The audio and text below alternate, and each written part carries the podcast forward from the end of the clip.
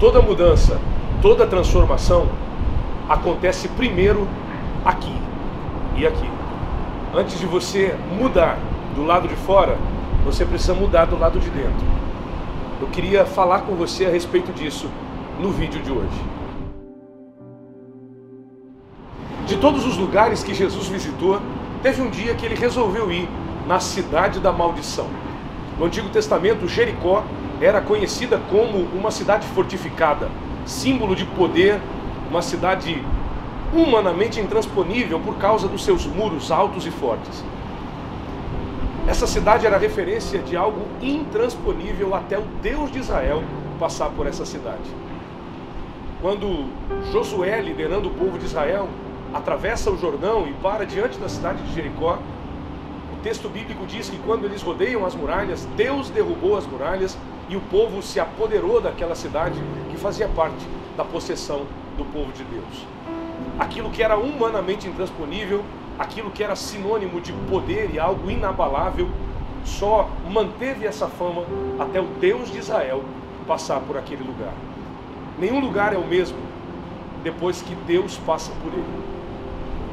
Depois que Josué conquista a cidade, ele libera uma palavra de maldição sobre ela e diz: Maldita seja Jericó, Malditos sejam aqueles que tentarem reconstruir essa cidade. Ela foi destruída, suas ruínas é, foram lançadas por terra e essa cidade virou um caos, uma destruição. Séculos mais tarde, a maldição continuava sobre Jericó. Até que um dia Jesus, é isso mesmo, Jesus resolveu visitar a cidade da maldição. Porque Jesus vai aonde muitas vezes nós não teríamos coragem de ir. Ele abraça quem muitas vezes nós não teríamos coragem de abraçar. Jesus vai em Jericó exatamente para mostrar que ele vai aonde ninguém mais vai, que ele faz o que ninguém mais faz. A cidade da maldição agora está sendo visitada pelo dono da bênção. A Bíblia diz que na presença de Jesus até a tristeza salta de alegria. E quando Jesus entra em Jericó, é para mostrar para você e para mim que aonde ele chega, as maldições caem por terra e uma nova história começa a ser escrita. Em Marcos capítulo 10, versículo 46, quando Jesus vai saindo de Jericó, o relato bíblico apresenta um personagem coadjuvante nessa história. Um homem que é conhecido por nós como cego Bartimeu, filho de alguém. Ele está à beira do caminho, mendigando e é cego. Sua história é triste. Muito provavelmente Bartimeu é filho de um cara que traiu Roma e por isso ele teve seus olhos vazados, como um recado para todos aqueles que entravam em Jericó. É isso que acontece com quem trai Roma. Essa é uma história provável que explique como ele ficou cego. E esse cara está à beira do caminho carregando um monte de rótulo. E você já percebeu como as pessoas amam rotular umas às outras? Como o ser humano ama rótulos? É o gordo, é o magro, é o bonito, é o feio, é o rico, é o pobre, é o careca. Já parou para perceber que os rótulos fazem parte o tempo todo da nossa vida e às vezes eles viram bullying. Às vezes os rótulos, eles viram um peso de maldição que as pessoas carregam. Eu não sei qual é o rótulo que você carrega sobre a sua vida. Jericó tinha o rótulo de cidade amaldiçoada.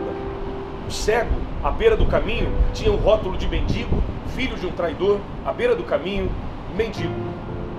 O que eu sei é que quando Jesus chega na vida da gente, os rótulos de maldição dão lugar a uma nova história. Jesus quer arrancar seus rótulos, Jesus quer arrancar seu sofrimento, Jesus quer escrever uma história nova para você. O texto diz em Lucas 10 e os versículos que vem depois, que quando Bartimeu ouve falar que é Jesus que está passando, ele começa a clamar, porque ele é cego, mas ele pode ouvir. Ele é cego, mas ele pode falar. Pare de reclamar do que te falta. Para de reclamar do que você não tem e comece a usar aquilo que você tem. Ele era cego, mas ele podia falar. Ele era cego, ele podia clamar. Ele era cego, mas podia ouvir que era Jesus. E ele clama mesmo que as pessoas da multidão diziam, fica quieto, ele não vai ouvir você, ele continuava clamando. E quando eu falo dessa história, eu me lembro de um meme que eu recebi esses dias no meu celular. Um menino vendendo mandioca, no meio de uma feira. E ele dizia, olha a mandioca. E aí alguém gritou para ele, fica quieto menino. E ele gritava, olha a mandioca. E aí alguém gritou de novo, fica quieto menino chato. E ele continuava, olha mandioca. Quando eu olhei esse vídeo, eu me lembrei exatamente da imagem de Bartimeu. É como eu imagino que ele clamou naquele dia. Quanto mais mandavam que ele se calasse, mais ele clamava com intensidade: Jesus, filho de Davi, tem misericórdia de mim. Até o momento em que Jesus para e ouve. E quando Jesus para, todo mundo para. Para os discípulos, para a multidão, para os murmuradores, param até aqueles que estavam tentando desanimá-lo. Não desista, não pare. A sua vitória, a resposta de Jesus para a sua vida está mais perto do que você imagina. Não pare de clamar, não pare de servir a Deus, não abra mão do seu sonho. Deus tem uma história nova para você. Mandaram chamar Bartimeu, e quando ele recebe a notícia, o mestre te chama. O texto diz que ele se levantou e lançou de si a sua capa. É aqui o ponto forte da palavra que eu preciso compartilhar com você. Todas as vezes que eu me levanto para sair de um lugar e para outro, eu pego tudo que é meu e levo comigo. Só que Bartimeu, quando se levanta para encontrar Jesus, não tomou consigo a capa. O texto bíblico diz que ele lançou de si, como alguém que tira o que é dele e joga fora. Quando ele se levanta e joga a capa fora para encontrar Jesus, a atitude dele, a linguagem corporal, a expressão de fé de Bartimeu é tão extraordinária que ele está dizendo: Eu não preciso mais dessa capa. Quando ele levantou, ele ainda era cego, ainda era mendigo, ainda era a mesma pessoa para a sociedade, para a multidão. Porque aqui, glória a Deus, ele já não era mais cego. Aqui, no seu coração, ele já não era mais mendigo. Porque quando ele ouviu que Jesus mandou chamá-lo, glória a Deus, ele entendeu que o milagre já havia acontecido. Sabe o que é isso? Isso é fé. Isso é acreditar que o milagre vai acontecer antes mesmo dele chegar. Bartimeu, quando se levanta para encontrar Jesus, ainda é cego, fisicamente, mas espiritualmente ele já está vendo o seu milagre. Em nome de Jesus, através desse vídeo, Deus está ativando a sua fé para você enxergar o que ninguém enxergou, para você ver o que ninguém viu, para você crer naquilo que ainda não aconteceu.